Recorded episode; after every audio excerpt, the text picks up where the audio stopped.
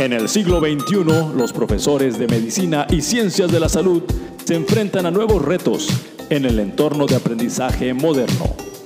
Técnicas didácticas, planes de estudio innovadores, competencias profesionales, tecnología educativa, simulación, evaluación del aprendizaje, mentoreo. Y como las habilidades docentes no siempre son innatas, te presentamos el podcast Educación Médica. Bienvenidos. Hola, ¿qué tal? ¿Cómo están amigos, profesores, amigas, profesoras que nos siguen a través de este podcast Educación Médica, donde hago el esfuerzo de traer invitados de diferentes escuelas o carreras de la salud para que nos compartan diferentes perspectivas y que esta información la podamos ir integrando como docentes para que la experiencia de nuestros alumnos sea cada vez mejor. Mi nombre es Ismael Piedra y el día de hoy les voy a presentar a un amigo. Él es el doctor Gibran Prudencio Mejía Mejía. Él actualmente participa en dos universidades como docente, en la Universidad Michoacana y en la Universidad Vasco de Quiroga. Y él nos va a hablar de su experiencia en la simulación y en la innovación en simulación. Por eso está de invitado el día de hoy. Bienvenido, Gibran, ¿cómo estás? Hola, mucho gusto. Y permítome hacer algo que poco voy a poder hacer. Muchas gracias por la invitación, maestro. Ándale. Pues, usted fue mi maestro, usted me introdujo a, este, a esta parte de la investigación. A pesar de que no fue mi maestro en la escuela, es mi maestro de vida hasta cierto punto. Entonces, le agradezco la invitación y que me tome en cuenta para su podcast. Pues muchas gracias también por el tiempo que, que, nos dedicas a esta locura, a esta también innovación de estar compartiendo a través de estas grabaciones, eh, pues algunas recomendaciones, pautas o experiencias en educación médica. Y yo quiero preguntarte, Gibran, en, en la experiencia que has tenido en la simulación, ¿tú crees que la simulación es una tendencia para los profesores jóvenes o también es algo que funciona para los profesores que ya tenemos algunos años? Eh, en esto de la educación médica? Híjole, difícil pregunta y difícil respuesta. A mi forma de ver la simulación tiene que ser más que una materia, tendría que ser algo muy apegado al estilo de vida del médico.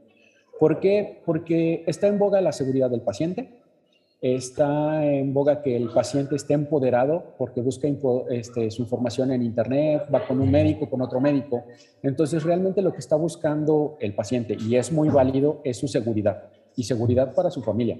Entonces, la simulación es lo que va a permitir que el médico en formación genere esa parte de seguridad, de dar un tratamiento y un diagnóstico más asertivo, más acertado hacia ese paciente, hacia ese familiar que va con él. Entonces, realmente un médico ya de años practicó la simulación, sí, sí lo hizo.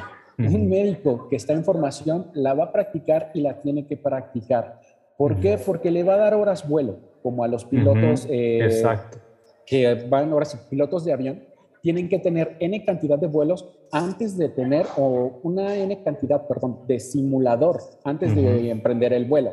Entonces, si lo vemos desde esa perspectiva de pilotos, pues yo soy el piloto, usted o tú eres el piloto, y nuestro vuelo es el paciente. Nuestro final ideal sería la curación total de esas enfermedades. Nuestro destino, vamos a decir, no de excelencia, pero sí deseado, es la curación. El, el, que podemos dar todos los médicos va a ser esa parte de consolar al paciente, ¿sí? Entonces, si vamos por esa parte, nosotros tendríamos que estar simulando diario mediante, sea bajo, alto, mediano, costo o incluso alta, mediana y baja fidelidad. Con lo que pudiéramos, tendríamos que estar simulando ¿Para qué? Para obtener esa parte que debe de tener el médico, que es experiencia. Entre más corazones escuche, mejor voy a poder identificar esas uh, alteraciones en los ruidos cardíacos. Entre más niños vea, más voy a poder diagnosticar enfermedades infantiles. ¿sí? Entonces, eso es lo que va a permitir la simulación, tener una exposición amplia a lo que nos vamos a dedicar, que es la medicina, o ya nos dedicamos, que es la medicina. Entonces yo lo vería como una forma de vida, no tanto como algo pasajero. Y como algo generacional, o sea, sería que un profesor con muchos años de, experiencia docente también puede incluir en su estilo de vida docente eh, estas eh, habilidades o competencias para enseñar a través de la simulación, lo que estoy entendiendo. Sí, de hecho muchos lo hacemos, pero no entendemos que estamos simulando. Sí. Eh, un ejemplo sería bien sencillo. Quiero identificar ruidos cardíacos. ¿Cómo le hago? Todos nos dicen, es que tienes que escuchar tum tap, tum tap, tum tap, tum tap. Pero ¿qué pasaría si yo simple y sencilla le digo al alumno, oye, ¿sabes qué? Pon tu oído en la mesa y que el otro alumno le dé el golpecito a la mesa haciendo el famosísimo tum tap, tum tap. Estoy simulando y me va a dar la idea de lo que quiero que aprenda el alumno. Exacto. Sí, y eso lo podemos ver en clínica propedéutica. Incluso simulamos desde prepa. Hay un experimento donde la prepa se nos pide un huevo o se nos pide un bebé y tenemos que cargar al bebé o tenemos que cargar ese huevo y lo tenemos que cuidar como si fuera un niño. Entonces, desde ahí estamos simulando el cómo tenemos que comportarnos y cómo esperamos que un ser humano se comporte ante la sociedad. Acá nada más tenemos que enfocarlo a la parte médica, cómo queremos que se comporte, cómo queremos que actúe, qué queremos que encuentre en lo que nosotros le estamos sugiriendo. Sí, definitivamente sí eh, hago resonancia con lo que estás diciendo, porque sí se requiere eh, no, no necesariamente un simulador de alta fidelidad o un equipo caro para lograr aproximar a los estudiantes a una experiencia parecida a la realidad. Pero aquí donde yo quiero resaltar mucho tu trabajo, porque tú ya llevas algunos años eh, en esta parte de simulación, eh, y has adquirido bastante experiencia y te has vuelto, vuelto perdón, innovador en esta parte de la simulación. Y aquí es donde quiero que nos compartas de qué cosas has logrado innovar en la simulación desde el aula. Desde el aula. Este, bueno, ahorita eh, literal mis alumnos están generando sus simuladores de bajo costo para lo que es toma de muestra sanguínea colocación, colocación de sonda ureteral mediante silicona casera. Entonces, ellos obtienen eh, literal con un tetrapack de jugo, hacen su molde con un eh, normogotero o un microgotero y una solución, la tiñen de rojo y ahí pueden estar practicando cuantas veces quieran para simulador de toma de muestra sanguínea, para inyección, Incluso esa misma gelatina, esa misma látex, que ellos le dicen gelatina, pero literal es látex casero, este, lo que se puede hacer es en una charola, con una gasa, la extienden, que es lo que estamos usando ahorita para suturas, la extienden, la gasa en la, en la charola, en una charola o en una... Sí, una charola. recipiente. En un recipiente plano, lo más delgadito que se pueda, ponen la gasa, ponen la silicona y literal lo que va a hacer la la gasa, la tela, es darle mayor, no dureza, sino firmeza, que al momento de que corten y suturen, no se desgarre esa silicona y ahora lo pueden usar. Hay cojines para sutura, hay pads para sutura que cuestan alrededor de 800 pesos, 600 pesos. Lo que están haciendo mis alumnos ahorita es hacer ese mismo pad, pero le sale en 50 pesos. Ok. ¿sí? Entonces, por ese lado vamos. También hemos hecho este, lo que es simulador para gasometría, de la misma manera, simuladores para colocación de sonda nasogástrica, porque es lo que ha dejado pandemia. Eh, de aquí vamos a ver dos partes, ¿no? Una cosa es hacer el simulador con mm, los, el bajo costo, con materiales caseros, más sin embargo a mis alumnos sí los expongo a que sientan el introducir una sonda por su nariz. Ok. ¿Sí? ¿Por qué eh, hago que mis alumnos se expongan a colocarse en una sonda o introducir simplemente una sonda en la nariz? Porque también tenemos que entender que el paciente siente. Y es muy característico de los hospitales decirle al paciente, sabe que no le va a doler, no va a sentir, no, sí duele, sí siente. Sí, Entonces, o no ser sensibles con, esa, el miedo, eh, el dolor o la incomodidad que, se genera. Y ahorita me, resonó mucho porque ya ves que ahorita con la pandemia de COVID, las pruebas nasales eh, o introducen un cotonete hasta el fondo de tu nariz y es molesto. Y una sonda, me imagino, nunca me han puesto una, pero ha de ser más molesto. Es muy molesto, pero lo que pasa es que ahora mi alumno ya sabe qué siente su paciente. Ya sabe que tiene que estudiar, ya sabe que tiene que aprender la técnica y que tiene que sí se la tiene que colocar al paciente, pero lo tiene que hacer en el menor número de intentos posibles porque está lastimando a su paciente y no tiene derecho a lastimar. Si de por sí el paciente ya está sufriendo de dolor, pues ¿por qué le tiene que generar más dolor para curarlo, no? Entonces generamos esa empatía también al momento de esa, pues literal es simulación porque no la introducen completa, simplemente sienten la sensación en la nariz y la sacan y dicen ya no puedo. Entonces, ¿por qué lo haces con tu paciente? Exacto. Pues sí, es una experiencia bastante desafiante y retadora para tanto docentes como para alumnos pasar por la experiencia que tiene un paciente. Pero me quisiera, ahorita seguimos con este tema, pero me gustaría regresarme unos dos pasitos de lo que mencionaste anteriormente. Eh, mencionaste que de repente un profesor en forma creativa puede ayudar a que los estudiantes construyan sus simuladores usando sus recursos personales, pero no te descapitalizas con 50 pesos, me refiero, la mayor parte de alumnos pudiera conseguir esa cantidad de dinero para hacer una práctica de simulación como la que me explicaste de el, el gel o el látex eh, casero con una gasa que, que le dará firmeza. La que no entendí muy bien cómo se puede conformar es la, el acceso venoso o el acceso arterial. Este, eh, aquí eh, me pude imaginar perfecto lo de la piel, pero no las, las otras dos opciones. Ok, las otras dos opciones, pues literal, nada más una. Eh, para la vena, pues literal, vamos a hablar burdamente, no como doctores, a lo mejor me voy a escuchar mal como ingeniero. Sabemos que la vena no late, la arteria late. Entonces, nada más buscamos eso. Eso es lo que tenemos que tener aquí en mente, ¿sale? Entonces, ¿cómo lo podemos hacer? Bien sencillo. Tenemos solución un bote de solución conectado a un normo. Eh, la solución la teñimos de rojo con lo que mejor te parezca a ti. Pintura, pigmento vegetal, lo que sea. Ya tenemos nuestra sangre. Ahora, ¿qué es lo que hacemos con el látex o la gel casera? Agarramos, tenemos un tetrapack, literal, de jugo de litro.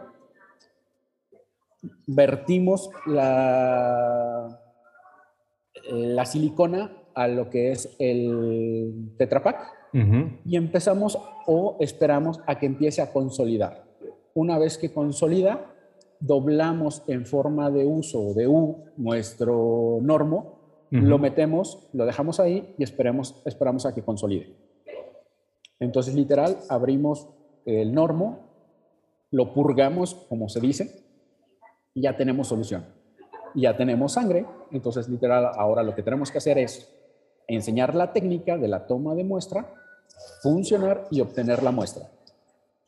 Eso, eso es toma de muestra. Ahora, si lo que quieres es usar un, colocar un catéter, pues, ¿qué vas a hacer? Puedes, ah, ahorita vamos a esa parte, hacer el molde. ¿Cómo harías un molde de lo que es la región de cuello y clavícula? Ahorita te digo cómo. Si lo que quiero es que lata, hay unas pistolitas de burbujas que venden en cualquier plaza o semáforo, ah, inclusive semáforos. semáforos, que ya son automáticas. Literal, aprietas el gatillo, traen un motorcito y empieza a generar aire. Usas ese circuito, lo conectas a la manguera y va a latir, porque lo que hace ese circuito es exprimir otra manguerita que está dentro de él y esa sensación de latido te va a dar un pulso que ahora ya tiene sensación arterial. Bien y lo pones antes de que pase la solución y listo, tienes arteria. Ahora, ¿cómo haría yo para obtener un molde? Eh, mi señora madre, cuando yo estuve niño, hacía algo que era migajón. Ahora le llaman pasta flexible y otros se han dado el lujo de llamarle porcelana flexible. Ok. En aquel entonces, ¿qué era lo que usaba mi mamá como migajón? Literal, el migajón. Entonces, compra, ¿se pueden decir marcas? Sí. ¿Sí? Aquí estamos libres. Ah, bueno. Entonces, lo que hacía mi mamá era comprar un paquete de, de pan bimbo, del blanco, le quitaba las esquinas a todo ese pan y lo dejaba secar eh, al medio ambiente para que se pusiera duro, literal pan duro. Eso lo molía. Una vez que lo molía, le ponía resistol blanco, resistol 850 y le agregaba glicerina. Con eso hacía una masa y literal es la nueva porcelana o la masa flexible que se está usando. Con eso lo puedes estirar completamente y si tú tienes un maniquí ya de mediana, bueno, no, de los de ropa, vamos, con los, en la zona del cuello se lo pones y vas a obtener lo que sería la parte de clavícula y la parte de cuello. Otra vez haces tu silicona. Vacías la silicona y ya sabes anatomía, obviamente. Ok, entonces, e, e, esa, esa, pasta, perdón, de migajón se convierte en el molde, lo que estoy entendiendo. Exactamente, porque lo vas a dejar y lo vas a colocar a lo mejor en tu clavícula, tu cuello, ¿sí?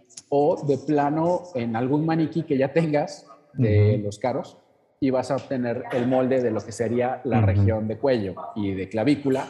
Y ahora haces lo mismo, nada más que en vez de doblarlo en U, a lo mejor lo doblas en 90 o a lo mejor lo dejas lineal para que entre a aurícula, ¿no? Por decirlo de alguna forma, y puedes hacer la técnica de poner un subclavio para tus residentes. Ahora, si vamos a hablar de lo que es pediatría o neonato, podemos usar eh, onfaloclisis. Literal, podríamos hacer lo mismo. Tres tubitos de solución en una manguerita más gruesa, lo rellenas de silicona y colócalo en cualquier peluche. Y ahora canaliza en ombligo. Exactamente. No, pues definitivamente, Gibran, eh, nos acabas de dar varios ejemplos donde se requiere solamente la imaginación, la creatividad y aparte conocimiento de, las propiedades de esos eh, materiales para poder eh, utilizarlos adecuadamente. Y me llegó otra pregunta a mi mente de curiosidad es cómo se hace la silicona casera. O sea, no tengo ni la más remota idea. La silicona casera. Esa silicona se hace bien sencillo.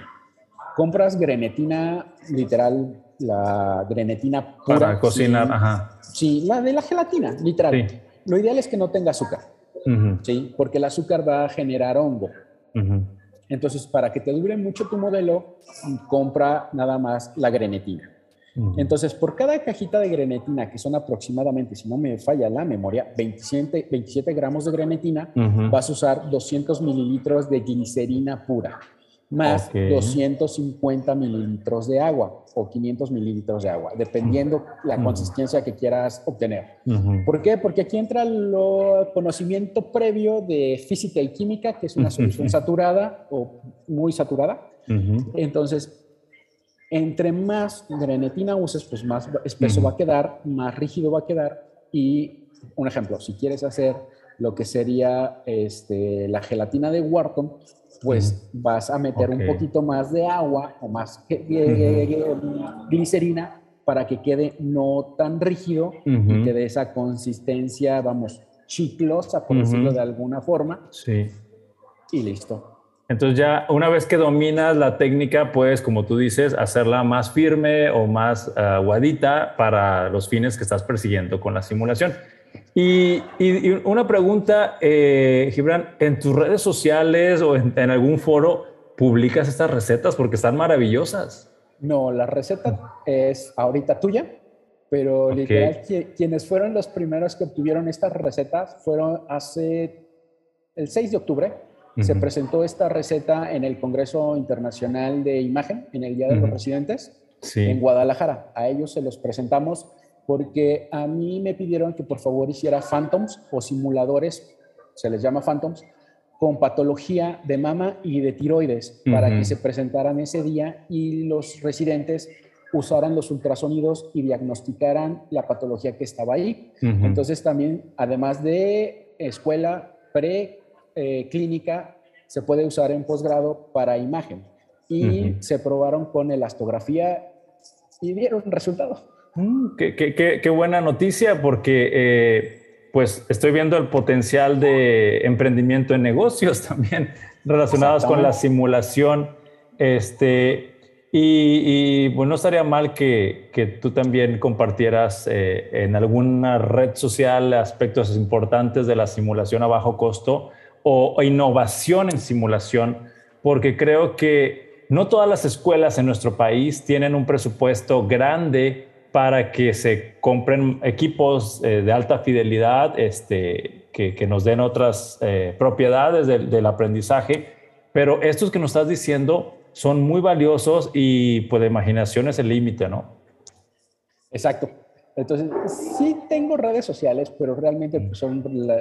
ahí comparto realmente los videos para lo que son mis alumnos. Así como que hacerme propaganda para tener un foro no, me había, no se me ha ocurrido.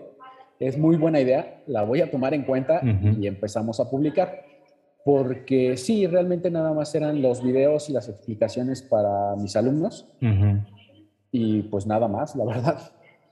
Bien, y, bueno, yo, yo he visto ahorita con lo que me estás compartiendo, Gibran, que pues esta energía que tienes tú al crear, al innovar en, simulación, eh, yo lo, que te conozco hace varios años, te gusta mucho compartir, e inclusive has venido aquí a, nuestra escuela de medicina a compartir cursos de, de, innovación en simulación. Me acabas de decir que acabas de ir a Guadalajara a hacer lo mismo.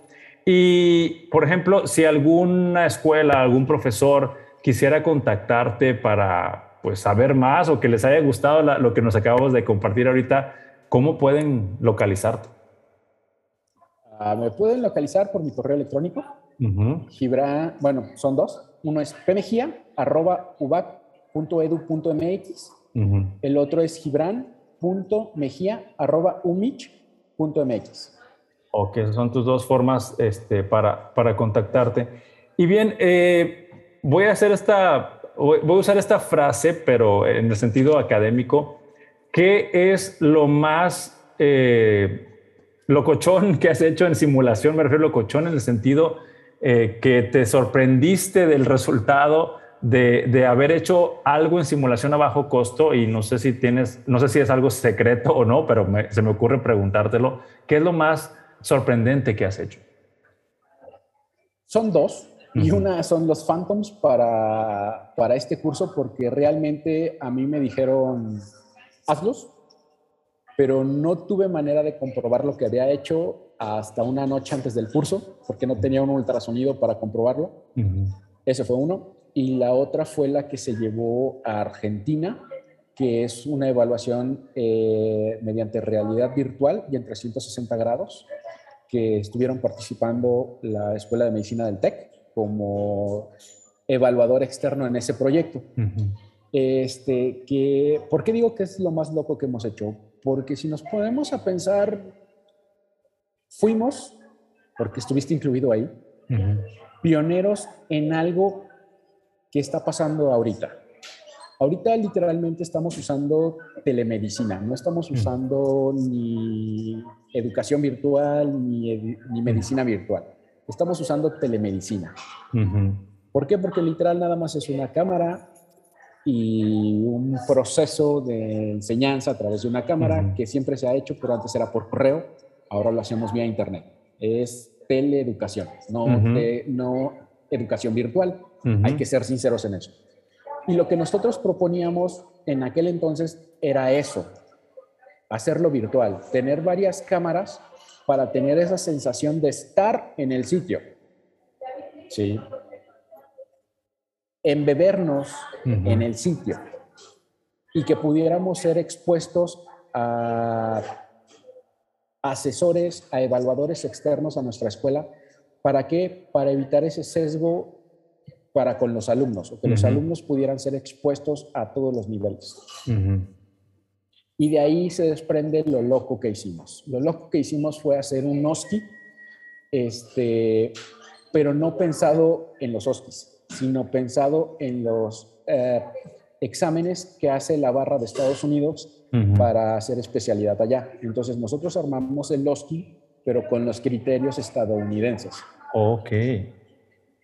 Y se aplicó en la Universidad Vasco de Quiroga. Entonces se, se obtuvieron buenos resultados, la verdad, y ahorita se está trabajando en ello. Estás dando la versión número dos de ese proyecto.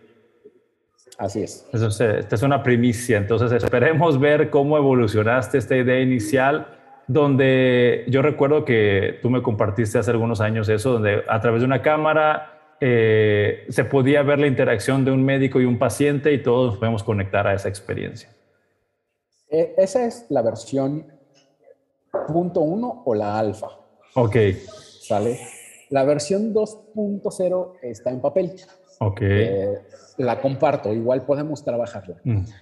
Es generar mediante una GoPro ah, puesta, ya sea tu persona o mi persona, poder interactuar en tiempo real con un paciente. Es decir, ser tú el avatar de tu alumno. Ok. Entonces, tú mediante audio te presentas al paciente como Pedrito Pérez, suponiendo. Y entonces Pedrito Pérez no está en, en el consultorio, estás tú. Entonces, Pedrito Pérez te va a sugerir a ti cómo interrogar, qué quiere interrogar y por qué quiere interrogar eso. Ok. Más sin embargo, se está transmitiendo en vivo. Entonces, todos sus compañeros están escuchando cómo lleva el interrogatorio a ese proceso. Más sin embargo, tú estás con un paciente real. Tú vas a estar haciendo tu cavilación interna para poder diagnosticar tú a tu paciente ya como profesional de la salud, ¿sí? Y vas a poder guiar al alumno hacia las preguntas que tiene que hacer para ese paciente.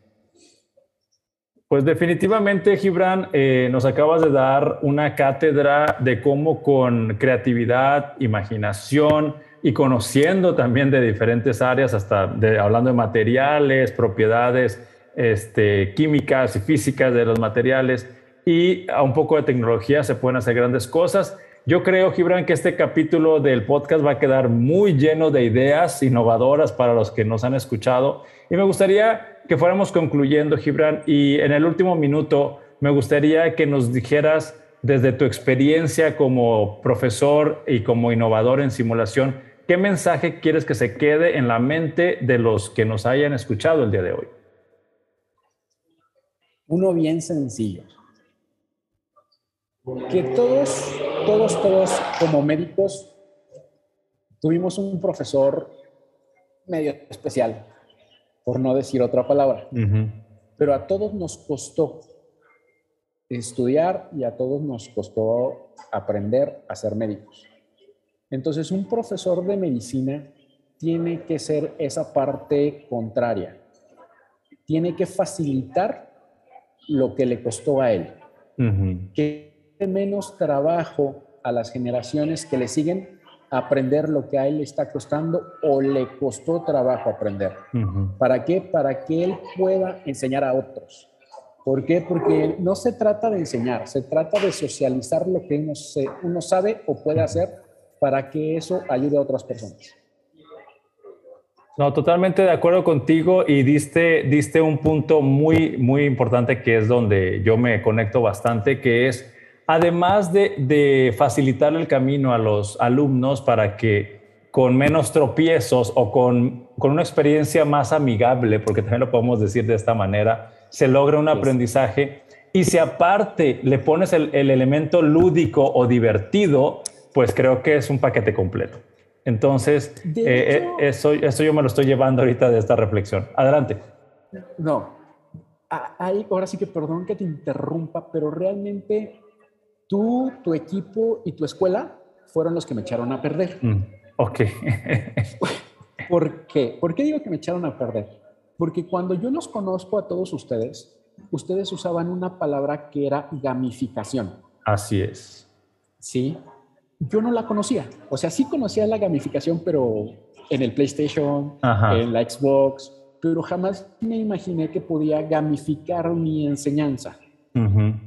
Jamás, jamás pensé que podría enseñar o aprender, porque incluso yo sigo aprendiendo de mis alumnos mediante juegos. Yo veía esa gamificación muy infantil. Sí, yo la veía como para primaria, por decirlo así, hasta que los conozco a ustedes.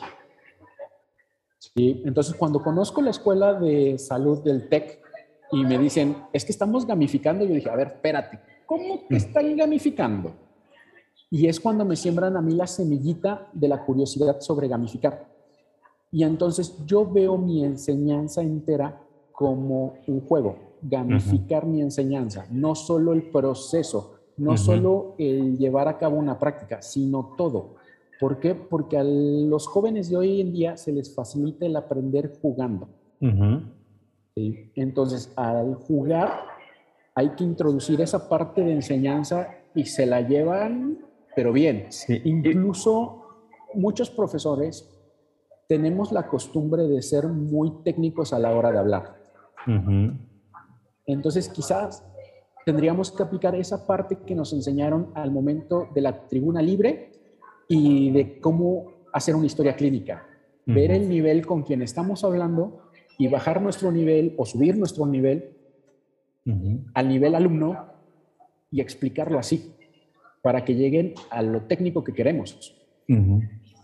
No, totalmente de acuerdo. Este, eh, aunque este podcast era de, simulación a bajo costo, hemos tratado muchos temas, este, sobre todo este con el que estamos cerrando, de encontrar un elemento divertido para que acompañe al, al aprendizaje. Creo que es algo que me voy a atrever a decir que sí puede ser relacionado a la pregunta inicial que te hice, Gibran, una brecha generacional. Sí, a lo mejor los profesores que tenemos más años, en, esta parte de la docencia vamos a tener un poco más de reto o desafío para meterle cosas divertidas al aprendizaje y a lo mejor otras generaciones lo harán más fácil. No sé qué opinas.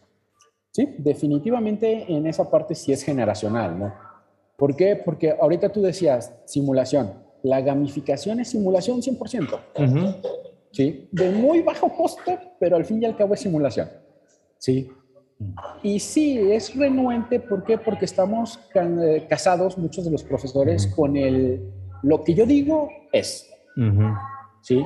Y hasta cierto punto puede llegar a ser cierto, porque su experiencia le da esa parte de conocimiento, de habilidad. Más sin embargo, tenemos, no tenemos que dejar de lado esa parte de basado en evidencia. Así es tenemos que conjuntar las dos. Entonces, muchos de mis profesores, muchos de mis profesores, la verdad, ya son muy grandes de edad. Y como todo enfermo, lo primero es reconocer que estamos enfermos. Y mis profesores han reconocido que no pueden y que no saben. Y que se han acercado a mí, me han dicho, oye, ¿cómo le hago? Así, asá y asá. Entonces, esa es, esa es la parte, reconocer.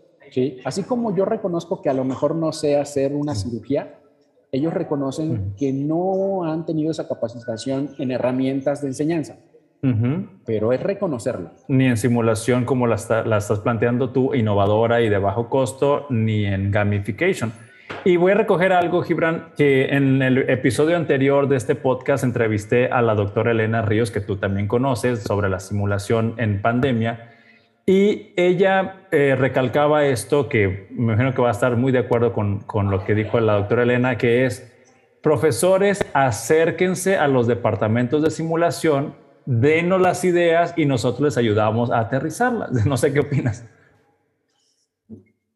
Ellos son los expertos. O sea, yo puedo ser experto a lo mejor en nutrición, pero de cardio me falla. Entonces ocupo al cardiólogo para que me ayude. Yo le puedo brindar la forma, un ejemplo, ahora sí que mira, pum, va. Tienes la forma de hacer un molde de corazón, ¿sabes? Okay. Ahora ya tienes, ya tienes lo que es la silicona casera. Ahora ya puedes hacer un corazón real, tangible para. ¿Sí? Y no requieres una impresora 3D. no, realmente no. O sea, si lo quieres hacer uno a uno, escala uno a uno, sí ocuparías una impresora 3D. Así es. Pero con literal forma cónica, agua y a lo mejor una bocina, puedes simular un corazón y escuchar ruidos cardíacos. Exactamente. Entonces, nada más si es, acérquense, no le tengan miedo, no mordemos. A lo mejor sí parecemos, pero no mordemos los departamentos de simulación. Al contrario, ¿sí? ¿Por qué? Porque sí le tienen miedo. Y también es esa parte de integrarlos. ¿Por qué? Porque muchas veces está el departamento y nosotros pedimos que vengan. No, la verdad no, ahí sí estoy un poquito en desacuerdo. Mm, ¿Por qué? Porque yo soy el que tiene, yo soy el que sé que puedo ofrecer.